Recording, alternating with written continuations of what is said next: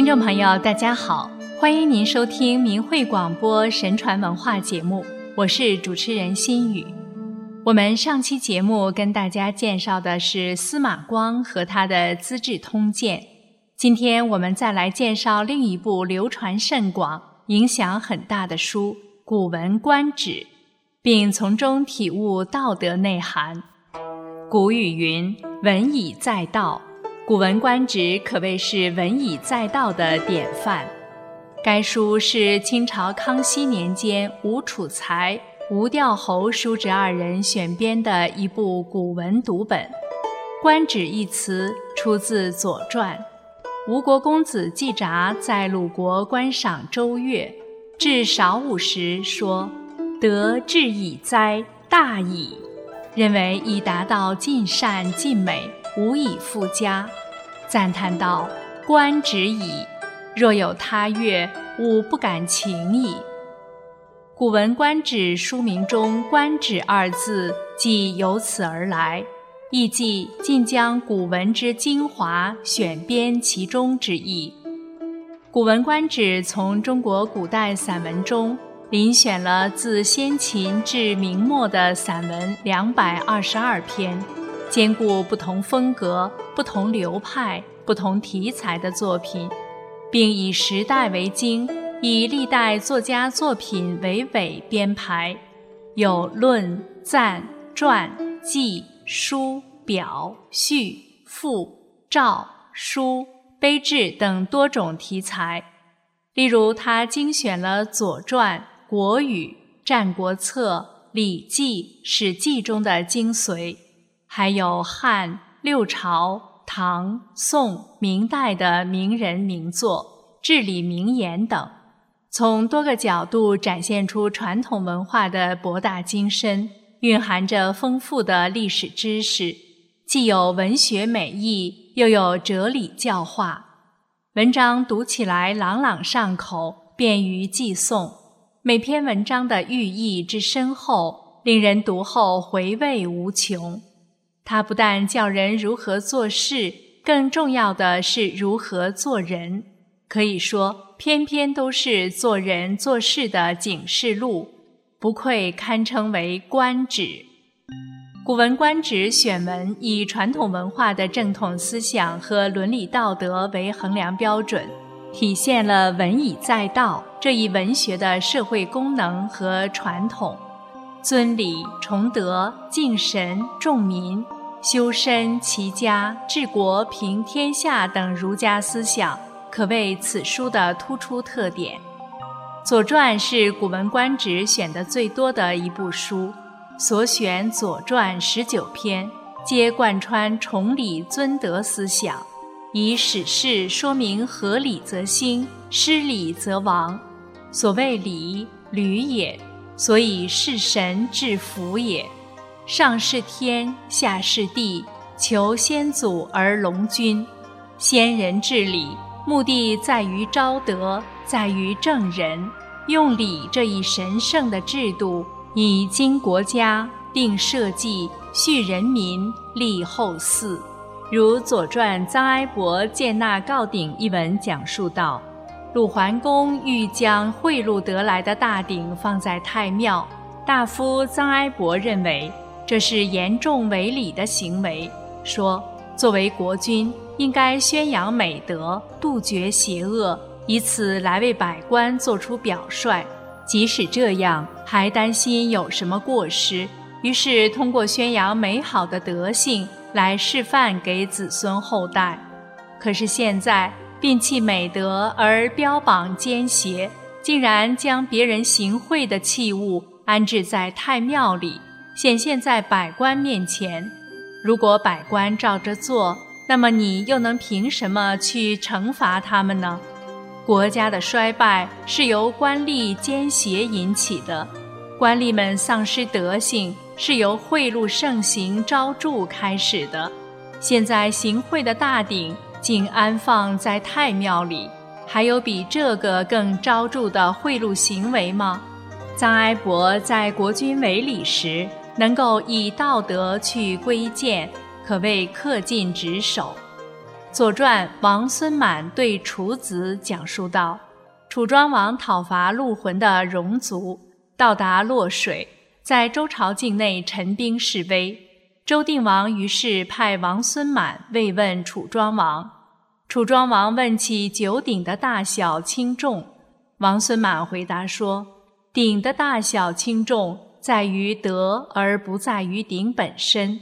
从前夏朝正是有德的时候。”远方的国家把物产画成各种图像进献，九州的首领进贡青铜，铸造九鼎，并且把图像铸在鼎上，各种东西上边都齐备，使百姓懂得哪些是神，哪些是邪恶的事物，因此能够使上下和谐，而承受上天赐福。德性如果美好光明。九鼎虽小，也是重的；如果奸邪混乱，九鼎再大，也是轻的。九鼎的轻重是不可以询问的。儒家一开始就把道德价值提高到至高无上的地位。《大学》提出，自天子以至于庶人，一是皆以修身为本。《古文观止》中。政论类文章是占篇幅最大、影响力也最大的一类。这些文章皆体现了以道德为衡量一切的价值尺度。如《左传》公之奇见假道中，公之奇说：“鬼神非人实亲，唯德是一。故周书曰：‘皇天无亲，唯德是辅。’又曰：‘属稷非心。’”明德为心，又曰：“民不异物，唯德依物。如是，则非德民不和，神不祥矣。神所逢依，将在德矣。”魏征在《谏太宗十思书》中写道：“臣闻求木之长者，必固其根本；欲留之远者，必浚其泉源。”思国之安者，必积其德义。德政爱民是儒家思想的一项重要内容，要求保民、爱民、养民、教民。因此，以天下为己任的担当精神，成为历代有为的知识分子具有的一种高尚意识，是历史使命感和社会责任感的集中体现。《古文观止》这方面选文，为人们展现出古人的博大胸襟。如范仲淹在《岳阳楼记》中写的“不以物喜，不以己悲，先天下之忧而忧，后天下之乐而乐”。欧阳修在《醉翁亭记》中写道：“人之从太守游而乐，而不知太守之乐其乐也。”勾勒出一幅太守仁政安民，以能使百姓快乐而快乐，与民同乐的图画。王守仁在《象辞记》中描述了古时舜以德化人，以致其一年而所居成聚，两年成邑，三年成都。他感化了他的弟弟象，使人们知道人的不善良。即使跟象一样，还能够改正。君子修养自己的品德，达到了完美。即使是跟象一样品行不端的人，也还能够感化的。《古文观止》中也选了借景说理、对宇宙人生感悟的文章，如苏轼在《前赤壁赋》中写的：“月出于东山之上。”徘徊于斗牛之间，白露横江，水光接天。纵一苇之所如，凌万顷之茫然，哀五声之虚夷，羡长江之无穷。且夫天地之间，物各有主，苟非吾之所有，虽一毫而莫取。惟江上之清风。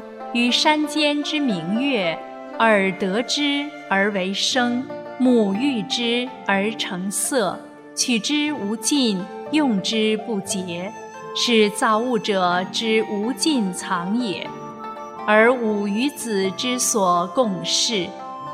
从景物的变化说到人生的哲理，由江水无穷想到人生虚矣，渴望能与飞天的神仙一起遨游在永恒美妙的境界中。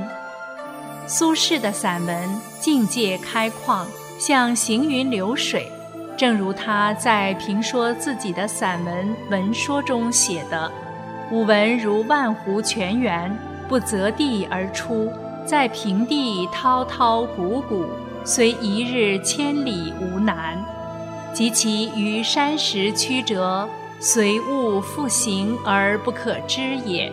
所可知者，常行于所当行，常止于不可不止，如是而已矣。读《古文观止》，可以领悟很多为人处事的道理。有臣子对君王的谏言，有长辈对后代的谆谆教诲，有朋友赠序，有考试的论文，还有自荐的求职书等等，皆表达了文人的理想和忠孝仁义的道德追求。如诸葛亮的感人至深的《出师表》，陶渊明描绘的世外仙园《桃花源记》。王羲之的流传千古的《兰亭集序》，王守仁倡导尊经重道的《尊经阁记》，刘基针砭时弊的奇文《卖甘蔗言》。《古文观止》中还有许多名言警句，如《战国策·唐居说信陵君》中写的：“人之有德于我也，不可忘也；吾有德于人也。”不可不忘也。东汉文光武帝临淄老耿眼中写的“有志者事竟成”，王勃在《滕王阁序》中写的“君子安贫，达人之命；老当益壮，宁移白首之心；穷且益坚，不坠青云之志”。韩愈写的“古之君子，其择己也重以周。”其待人也轻以约，重以周，故不待；轻以约，故人乐为善。苏洵写的“事有必至，理有固然，为天下之敬者，乃能见微而知著。”《古文观止》选入的作品，注重仁义礼智信的传统理念，注重道德品行修养。而且词章优美，千百年来脍炙人口。